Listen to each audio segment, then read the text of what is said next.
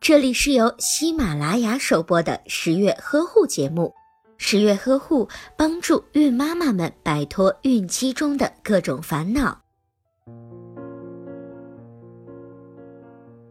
在哺乳期间，生产的母亲除了在意乳汁量的分泌之外，乳汁的品质也应该进行考量，尤其是母乳中应该有足够的钙质，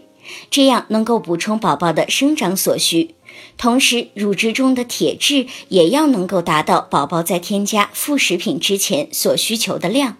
含钙质丰富的食物有奶类、乳酪、小鱼干、绿色蔬菜、金针菇等食物；含有铁质丰富的食物有肉类、海带、红枣、枸杞、葡萄干、木耳等食物。